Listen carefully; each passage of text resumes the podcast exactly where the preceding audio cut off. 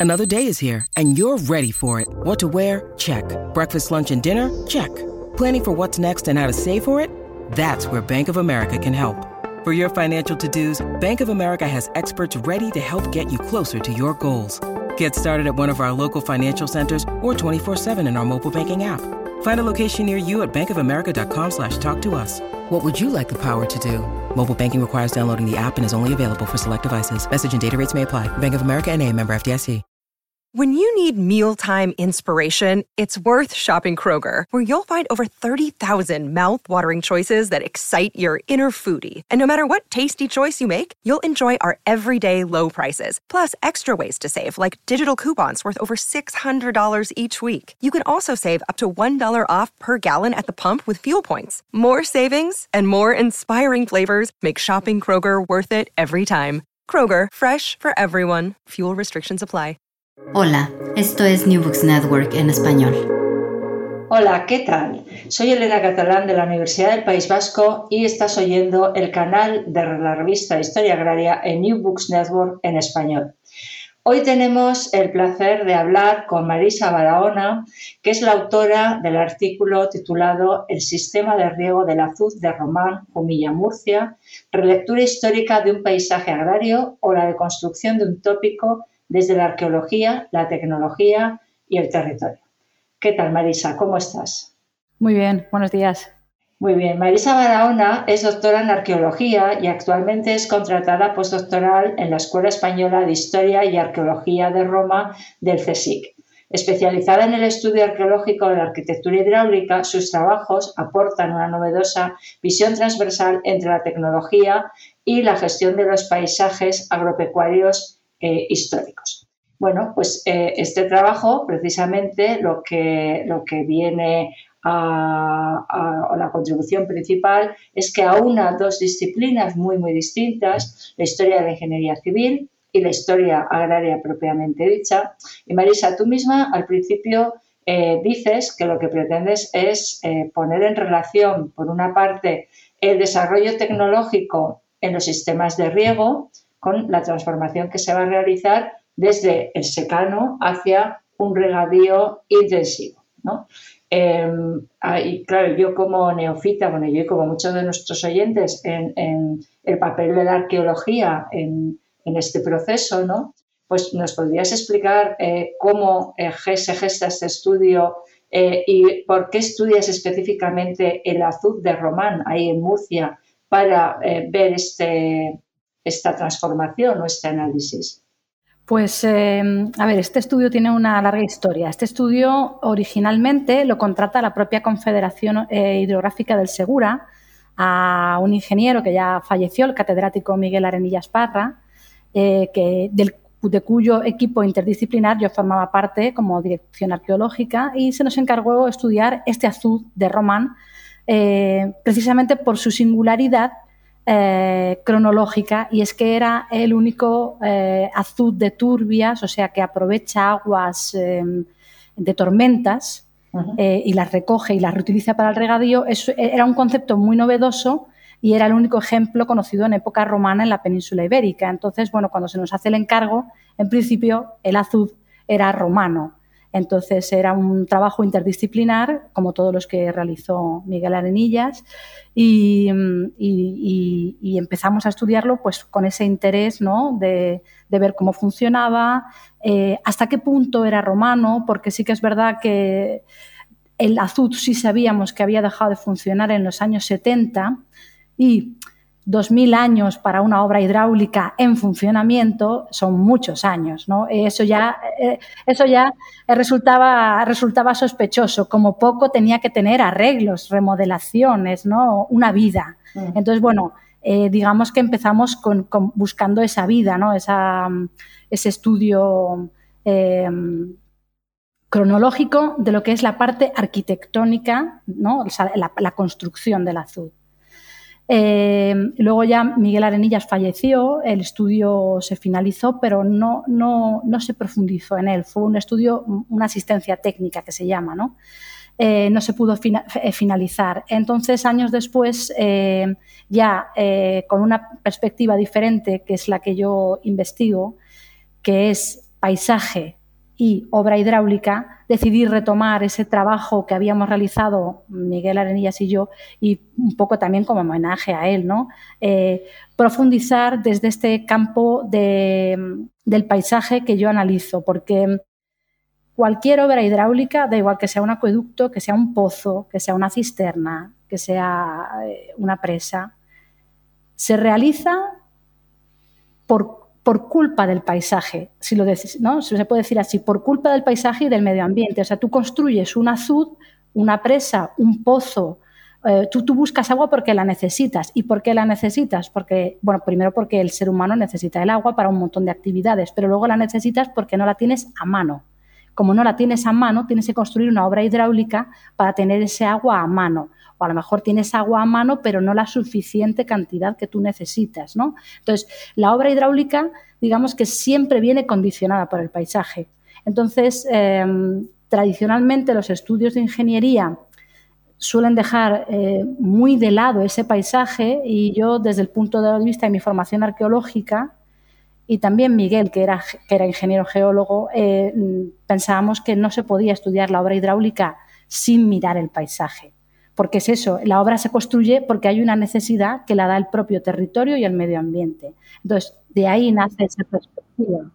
Que es, muy árido, es el altiplano de Jumilla, eh, en, en Yecla, en Murcia, con una pluviometría muy escasa, eh, encima, ahora con el proceso de, desertificación, eh, las lluvias son esporádicas, muy fuertes y entonces tienen un, efecto agresivo, son torrenciales y destrozan el paisaje y encima no se pueden aprovechar. ¿no? Entonces, este tipo de aprovechamientos de turbios precisamente busca optimizar estas aguas tan agresivas, que son las aguas de, las torrentes, las que discurren por la rambla, las que producen las inundaciones, aprovecharlas. De acuerdo, ¿no? yo lo que te estaba preguntando es, em, claro, exactamente eh, que explicaras qué es un azud, porque una acequia, un, acueducto, etcétera, pues todo el mundo nos hacemos una idea, ¿no? Pero a lo mejor el azud no es tan, no es tan conocido. Exactamente qué, El azud es un tipo de presa. Eh, una presa es eh, pues un, muro que se construye transversal a un, a un, curso fluvial, a un arroyo, a un río, y eh, puede servir sencillamente para embalsar agua detrás, entonces se llama presa, o se construye no tan elevado de manera que el agua pueda discurrir por encima y simplemente se eleva un poquito el cauce del río y entonces se construye un canal lateral y al haber elevado un poquito el agua del río puede sacar lateralmente por la orilla eh, un canal. Entonces, eso es un azud, el que te permite más que embalsar, derivar. Se usan, por ejemplo, cuando construyes un molino, siempre aguas arriba del molino, río arriba, hay una presita, un azud que deriva el agua para el molino. O también, por ejemplo, para el regadío. Se, construye un azud, se eleva un poquito la cota de agua y ese agua se deriva para todos los campos. Por ejemplo, para regar, ¿no? Eh, en este caso, lo que hace es coge la avenida, ¿no? Todo el agua torrencial de avenida, toda no, una parte pasa por encima de la presa y sigue discurriendo por la rambla porque las sabanitas son muy fuertes, pero otra parte bastante importante la deriva lateralmente para poder regar. Entonces, es, la diferencia entre un azud y una presa fundamentalmente es eso, la presa sirve fundamentalmente para embalsar el agua y luego usarla y el azud es un poco más bajito y sirve para derivarla eh, con cualquier uso, ya digo. De acuerdo, bueno, total, que al final eh, empezasteis porque era eh, romano, ¿no? Y era una de las, de las eh, infraestructuras más antiguas en funcionamiento, nos acabas de decir. Y a ver, cuéntanos qué pasó. Pues pasó que, bueno, ya desde los primeros estudios teníamos nuestros miedos de dónde está la parte romana, porque prácticamente todo lo que se veía era contemporáneo. Eh, pero bueno, al final se acabó haciendo un análisis estratigráfico constructivo y se constató que, la presa se había construido en cuatro etapas, ¿no? Vale, de acuerdo, pero de las cuatro etapas, ¿no? Incluso la más antigua, como muy, muy, muy, muy, muy, muy tarde, era de finales del 18. Entonces, esto y para disgusto me imagino también de los del pueblo, ¿no? Que pensarían que tenían ahí yo me imagino que para disgusto de mucha gente y para, para, para a ver, eh, disgusto nuestro, ¿no? Porque íbamos tan ilusionados para estudiar nuestra empresa romana, pero también un reto, porque el estudio hay que terminarlo, eh, ¿no? hubiera estado muy bien que, fuese romana, pero también está muy bien que sea del 18 y del 19 e incluso...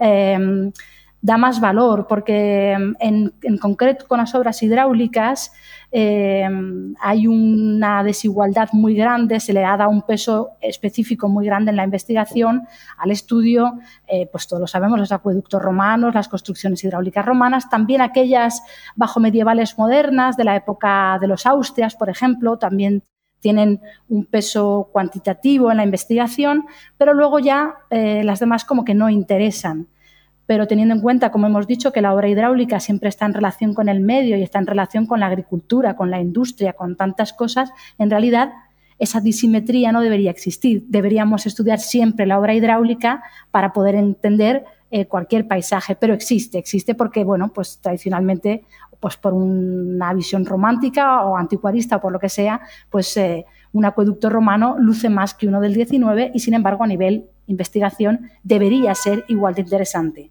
Entonces, en ese sentido, y aunque a mí me ha costado mucho esfuerzo y mucho pudor eh, realizar el estudio en su momento con Miguel Arenillas y finalizarlo yo sola, porque yo no soy experta en época contemporánea, ni muchísimo menos, eh, para mí ha sido un, gran reto y con mucho pudor eh, he realizado el artículo con, con, la máxima, no sé, he sido muy pulca, he intentado eh, documentarme muy bien, justificarlo muy bien, intentar, bueno, eh, dentro de mi no especialización en obras contemporáneas, eh, ser lo más rigurosa y lo más científica posible. Y bueno, siento mucho si alguien considera que el azul por no ser romano es menos importante, yo creo que no, que, que enriquece el paisaje. Porque al final ese paisaje que era romano, ¿no? todo el paisaje de Román, en la historiografía jumillana es romano. Romano y luego reutilizado hasta el siglo XX. Y ahora este estudio lo que demuestra es que tenemos un paisaje romano, un vacío muy grande desde el siglo IV, V hasta el siglo XVIII, que son muchos siglos de vacío que habría que analizar qué ocurre ahí. Y luego en el siglo XVIII volvemos a tener noticia de, de poblamiento en la zona y luego los azudes, porque son dos, este que yo he estudiado y otro que hay más abajo, que se construirían entre el siglo XVIII y XIX. ¿No? Y luego ya vendría la tremenda mecanización eh, eh, del campo, toda la transformación que ha habido desde los años 60 sobre todo, el cambio a los cultivos de viña, cuando que siempre se había hecho eh, olivo y cereal, el desmonte de campos, bueno, toda la, agresión que supone la mecanización del campo y que en esta zona de Jumilla es muy elevada. Entonces, bueno, tenemos un paisaje mucho más rico, mucho más rico y nuevas cuestiones, por ejemplo, qué pasa en la Edad Media o cómo funciona toda la producción. o, por ejemplo, cómo funciona toda la producción romana, porque los yacimientos romanos que hay allí son grandes industrias, eh, bueno, grandes productoras eh, oleícolas eh, con producción industrial y con un gran excedente. O sea, hay una industria oleícola en el lugar que se justificaba porque se regaba el olivo con los azudes. Ahora, pues ya no se riega con los azudes porque no había azudes, ¿no? Entonces, bueno, eh, pues quizá habría que explicar si hay otros aportes de agua, hay noticias que hablan de acueductos que vienen de la sierra, o sea, se abren nuevas vías, no solo se enriquece, sino que se abren nuevas vías de investigación que se daban ya por cerradas, porque digamos que ya estaba todo explicado. Se podía profundizar, pero bueno, era una producción industrial con dos azudes, ¿no? Y ahora tenemos otra cosa radicalmente diferente que necesariamente abre nuevas preguntas y desde mi punto de vista, pues bueno, es también interesante, sigue siendo historia y, es muy bonito.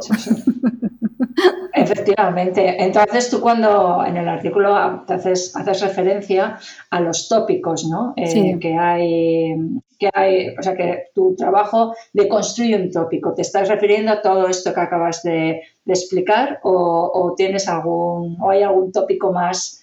Sí, tiene una doble lectura. Hay un tópico, digamos, que sería local, que sería eh, toda esta producción romana, toda esta eh, población industrial romana de Román, eh, ese sería un tópico. Y luego hay un tópico a nivel nacional y diría incluso internacional. Y es, eh, bueno, eh, por una serie de circunstancias historiográficas y políticas, em, pues hay una especie de afirmación que se ha nunca demostrada, que se ha ido vamos, que, que, que se mantiene con los años y es que después de la ingeniería romana y hasta los años 60 del siglo XX, eh, digamos que no hay ningún avance, ¿no? O sea, digamos que hasta donde llegaron los romanos, luego nunca, nunca hubo ningún avance suficientemente cuantitativo hasta el siglo XX, o sea, hasta la ingeniería contemporánea. Y eso, en algunos aspectos, es cierto, en otros no lo es tanto, porque, por ejemplo, eh, una de las eh, maravillas del sistema hidráulico de Román en época romana es que los romanos fuesen capaces de construir un sistema de turbias, que es un concepto contemporáneo. En el momento en que no es un concepto, o sea, en el momento en que es un concepto contemporáneo porque el propio azud y el sistema es contemporáneo, digamos que los romanos son un poquito menos especialistas, porque claro, les estábamos dando una especialización que correspondía a tecnología de los siglos XIX-XX. Entonces, hay que colocar todas las épocas, hay que recolocar, es un puzzle que hay que recolocarlo. Entonces, el tópico que a nivel nacional hace mucho daño, ¿no? Y es que los grandes constructores de presas fueron los romanos, y esto hace que por toda la geografía peninsular, también en Portugal y en países fuera de la península ibérica, eh, eh, pues cuando se, normalmente se conoce una obra de aspecto antiguo, digo de aspecto porque no suelen estar estudiadas, entonces siempre se habla de un aspecto antiguo, de un posible opus caementicium, de, ¿no? sea, entonces automáticamente si es una presa o es un acueducto se suele atribuir una cronología romana por defecto. ¿Por qué? Porque ya se sabe que los únicos que construyen estas cosas son los romanos. Y si nunca se llega a hacer un estudio específico, pues claro, entonces el catálogo de obras hidráulicas romanas es inmenso, pero no comprobado necesariamente en todos los casos. Entonces, ese es un tópico. nos podemos digo, nos podemos encontrar con, claro, con un montón de casos como el de Román en otras partes de la península. Cosas que hasta ahora se han, dicho que serán romanas y que luego a lo mejor, pues efectivamente son de posteriores, ¿no? Efectivamente, en la, mi tesis doctoral, que espero que se publique pronto, eh, yo tomé 42 ejemplos de la cuenca media del río Tajo, considerados de época romana, de los cuales analicé en profundidad 25 de los cuales solo 11 son verdaderamente romanos. Los otros 14 eh, son construcciones, eh, algunas son altomedievales, otras son modernas y otras son contemporáneas, o sea, exactamente igual que en el azul de Román. Construcciones que aparecían en carta arqueológica o en publicaciones eh, como obras romanas y eran contemporáneas, por ejemplo simplemente porque se ha perdido contemporáneas, claro, no de los años 60, pero quizá eh, de finales del 19, de mediados del 19, etcétera. Entonces, eh, al no hacer eso, es, es, una obra perdida en mitad del campo aparentemente, de aspecto antiguo y como los romanos son los que construyen estas cosas, pues es romana. Y ya si cerca hay un yacimiento romano, lo redondeas y ya te ha salido la jugada perfecta que suele pasar. Suele pasar que siempre por las cercanías hay un yacimiento romano. Lo que pasa es que, claro, hay que leer la letra pequeña. Normalmente es un yacimiento romano en el que han aparecido también eh, eh, cerámicas o materiales de épocas precedentes y de épocas posteriores. A veces son yacimientos romanos con una continuidad hasta el pleno medievo. Y sin embargo, la obra hidráulica es romana, por este tópico. Entonces, a ver, si, yo te estoy entendiendo bien, claro, mm, si eh, una obra hidráulica que pensábamos que era romana y que además vinculabais con esa producción oleícola de la que hablabas, ¿no? Eh, no es romana, sino que es del 18, entonces podríamos estar pensando que, claro, la modernización o, el, regadío de toda esa zona es muy contemporáneo. Entonces, eh, digamos que, podemos decir que entonces, quitando el caso del aceite del olivo em, que se somete a regadío en tiempos romanos, que esto parece que sí que lo sabéis, en todo el intermedio seguimos siendo una agricultura de secano muy poco productiva, con todas las consecuencias económicas eh, y demográficas que, esto puede tener y que a partir del 18 parte del crecimiento agrario se está produciendo porque volvemos a o porque se inicia una, una tecnología de regadío que permite incrementar la productividad. Pues mira, en los casos que yo he estudiado en la península ibérica, que han sido de diferentes regiones, no solamente en Murcia, también en la meseta y en Extremadura, eh, yo te diría que sí, eh, es una realidad. La realidad, digamos, el, no, despegue eh, económico agrícola de la península ibérica tiene que ver, uno, por unas un condicionante climático, que es eh, esta escasez de, pluviometría o estos estiajes fuertes de los ríos, etcétera, y mucho, sobre todo en el levante español. Eh, y luego una falta de tecnología, una falta de tecnología que pudiera paliar ese problema. Si otros países que no tienen ese problema del agua no acusan tanto ese problema de tecnología porque no la necesitan. En nuestro caso, el problema tecnológico es muy importante y está íntimamente vinculado. No hay agua y no hay una tecnología lo suficientemente desarrollada como para permitir un riego a gran escala. Entonces, eso, eso sí es así y en el territorio de, Jumilla concretamente es absoluta, está absolutamente comprobado.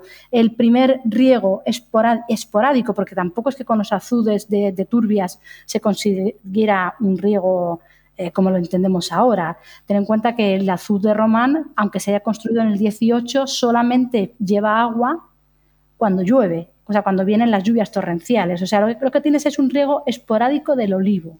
Que bueno, el olivo precisamente es un cultivo que permite ese riego esporádico. Ya.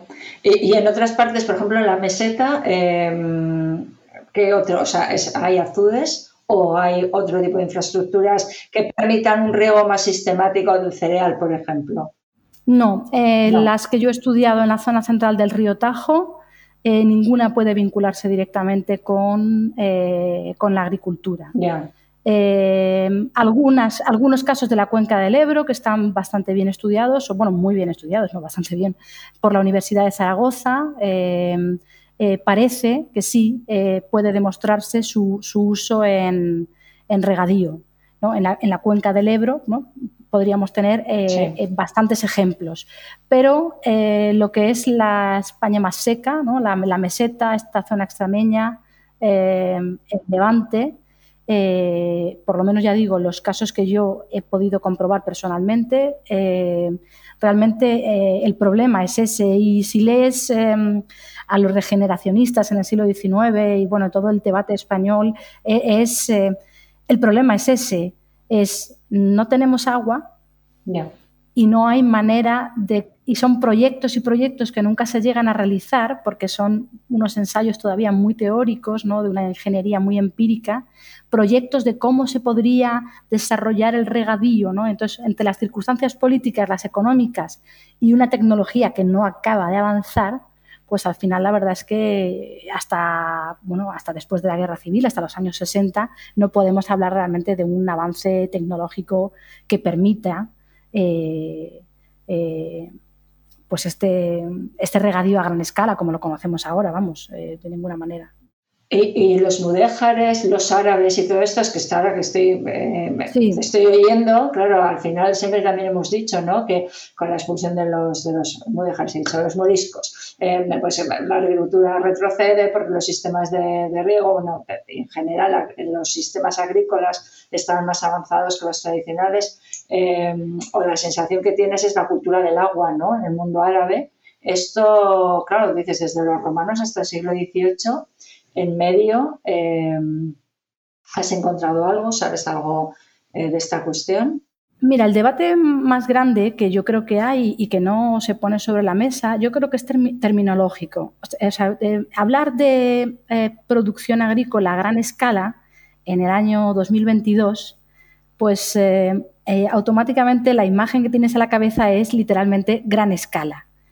Em, el regadío en época islámica, todas estas huertas, eh, y durante la Edad Media, realmente digamos que es un regadío a gran escala, pero a gran escala del siglo XI, eh, XII, ¿no? Claro, efectivamente, escala medieval. O sea, el problema que tiene España realmente a partir del siglo XIX es que tiene que, eh, y antes, antes, lo que pasa es que no lo resuelve hasta el 19, es que tiene que competir ya, empezamos a hablar, si se me permite el término, de globalidad. Empezamos a hablar de exportar e importar. Y es la primera globalización, no más claro, efectivamente. Y toda la competencia que tenemos precisamente del trigo ucraniano, ruso, americano. Claro. En cambio, eh, por, mucha, por mucho movimiento, o sea, hay una cuestión muy sencilla y es, eh, aunque sea también la máquina refrigeradora, ¿no? Quiero decir, en, época, o sea, el, el, la verdura, la fruta, todo lo que se riega, casi todo, ¿no? Salvo el olivo, ¿no? Este tipo de... Son, son alimentos perecederos. Entonces, cuando hablamos a, gran escala, no podemos hablar con la mentalidad actual, podemos hablar de que efectivamente las huertas eh, valenciana, la murciana, no todas estas huertas del Levante, eh, incluso en Andalucía, en otras zonas, eh, en época islámica, eran unas huertas muy grandes para su época que producían un excedente, pero claro, eh, un excedente mm. y, muy grandes ¿no? en, un, en un término geográfico que en hectáreas no se corresponde con el excedente del que nosotros hablamos en época contemporánea. Y en época romana pasa un poco igual y también existe ese debate, aunque no está muy, muy, existe un poco ese debate entre ingeniería y historia y es hasta qué punto podemos hablar, evidentemente, si se exporta eh, la trilogía, ¿no? Eh, vid, olivo, eh, cereal. ¿Hasta qué punto podemos hablar de que el regadío romano fuese tan a gran escala como para poderse exportar? Probablemente no. Entonces, eh, igualmente, aunque hablamos de que existe un regadío, puede existir un regadío en la cuenca del Ebro a gran escala, pero aquí sí que hay que matizar, no a gran escala romana, porque a gran escala romana podría ser exportarlo a las provincias de Occidente porque existe. En este caso deberíamos hablar, no, deberíamos usar gran escala, deberíamos hablar tampoco autoconsumo, de producción local, de distribución local, ¿no? porque los romanos sí tienen esa parte, digamos, globalizadora mediterránea, pero eh, no puedes llevarte una lechuga eh, desde Zaragoza hasta Israel, porque no aguanta. Entonces, no tiene sentido que lo hicieran. Entonces, eh, eso es así de sencillo. Ya, no, bueno, yo sobre todo te decía todo esto porque yo, yo he trabajado eh, básicamente en producción agraria en pues, siglos XVI, XVII y XVIII, ¿no? Entonces, en el XVIII hay un incremento de la producción agraria tras la crisis del XVII, entonces, claro, yo según te estaba oyendo, yo pensaba, pues quizá a lo mejor estos sistemas de riego pudieron ayudar en, en alguna medida, en alguna zona, eh, pues ese incremento de, producción. Pero en fin, bueno, las escalas, esto que se está explicando ahora mismo es, es así y además me gusta mucho que lo hayas dicho porque tendemos a la gente, especialmente que no, que no se dedica a la historia, tiende a, o tendemos a, de, forma coloquial a, asimilar comportamientos y, perspectivas de hoy a tiempos pasados y efectivamente hay que, pues hay que poner las cosas en su sitio, ¿no? Pero, pero bueno, no, mis preguntas venían por ahí, porque yo estaba pensando en mi incremento de la producción en el siglo XVIII, que es un poco generalizado. Sí, es correcto, porque casual, casualmente, casualmente, y ahí intentaba yo aportar mi granito de arena, ¿no? Eh, casualmente el, la innovación tecnológica como tal en materia de presas se empieza a dar a mediados del XVIII. Y estas primeras presas se usan muy fundamentalmente, estos ensayos se hacen en agricultura.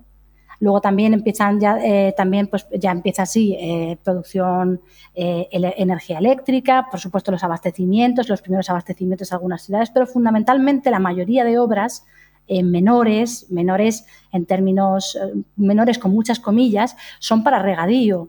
Y yo sí que creo que está este primer incremento del regadío de la producción agrícola a partir del siglo XVIII sí debería mirarse en consonancia con el inicio de la ingeniería civil, porque es además cuando se empieza a hablar de ingeniería civil. Hasta el siglo XVIII tenemos que hablar realmente de arquitectura, no existe la figura del ingeniero. La figura del ingeniero empieza a mediados del, del, XVIII y sobre todo a principios del XIX. Y cuando empieza a funcionar esa ingeniería civil, empieza a desvincularse del ámbito militar y empieza a ser una figura independiente, estos ensayos se hacen para agricultura. Lo que pasa es que, claro, no alcanzan una producción mm, o no sé, o un nivel de producción notablemente elevado o, o deseable hasta mediados del XIX o incluso primer cuarto del siglo XX. Pero sí, yo creo que sí que se debería estudiar o se debería entender que desde mediados del XVIII, por lo menos, estos sistemas eh, de ingeniería eh, hacen por incrementar la producción eh, agraria. Vamos, ese es su fin. Otra cosa es si lo consiguieron. Claro, y estamos otra vez en, lo que es la escala de lo que es una economía preindustrial, con mercados poco integrados, porque también para que van a producir muchísimo si tampoco el, sistema de transporte o el mercado tal y como está, pues tampoco te permite eh, llevarlo a, grandes distancias, ¿no? Es un tema de economía local. En el caso de Jumilla, por ejemplo, eh, la presa que supone un, hasta ese momento solamente había habido eh, secano en, la, en, el área de Román. La presa que si se construye en la segunda mitad del siglo XVIII, estamos hablando que, riega hasta 25 hectáreas. Claro, comparado con regar cero hectáreas, 25 hectáreas son muchas, pero con términos actuales, 25 hectáreas realmente eh, no es nada, es, es, muy poco. Entonces, sí hay un incremento, porque de 0 a 25 hectáreas, pues oye, hay un incremento. Ahora, no un incremento, eh, eh, bueno, no suficientemente cuantitativo, eso, pues para exportar, para importar, para, bueno, para hacer un, a la altura. Pues, pues yo te animaría a, que siguieras trabajando el siglo XVIII, aunque tu especialidad es, bueno, sobre todo de la antigua y demás, ¿no?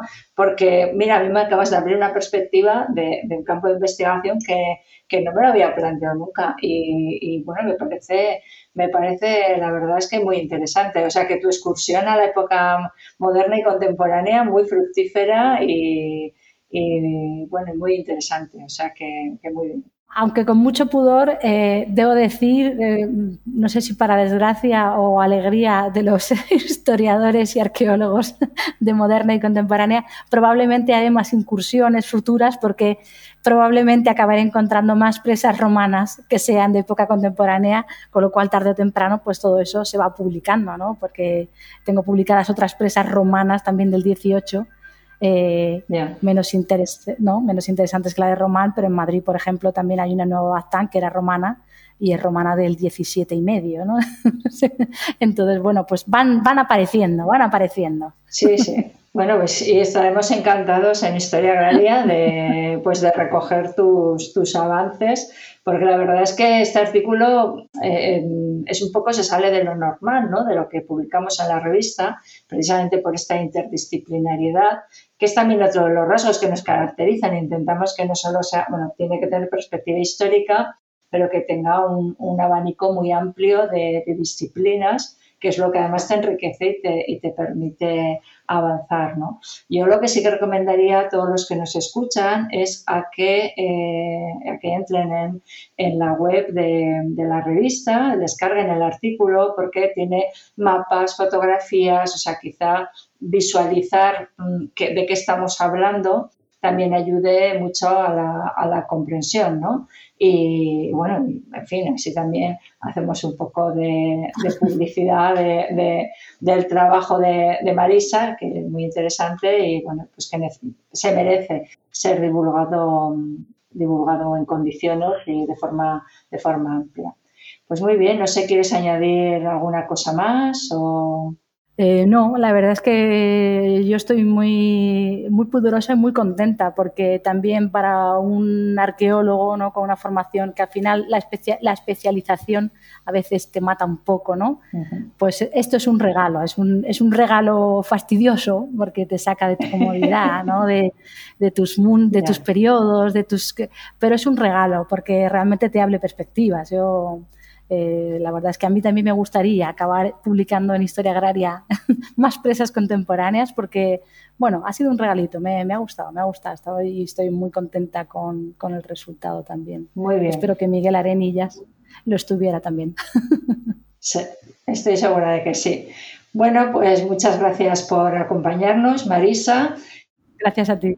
A todos los eh, oyentes, pues eh, nos volveremos a ver dentro de 15 días aproximadamente comentando otro, otro artículo de, de la revista de Historia Agraria. Muchas gracias. Hasta luego. Gracias por escuchar New Books Network en español.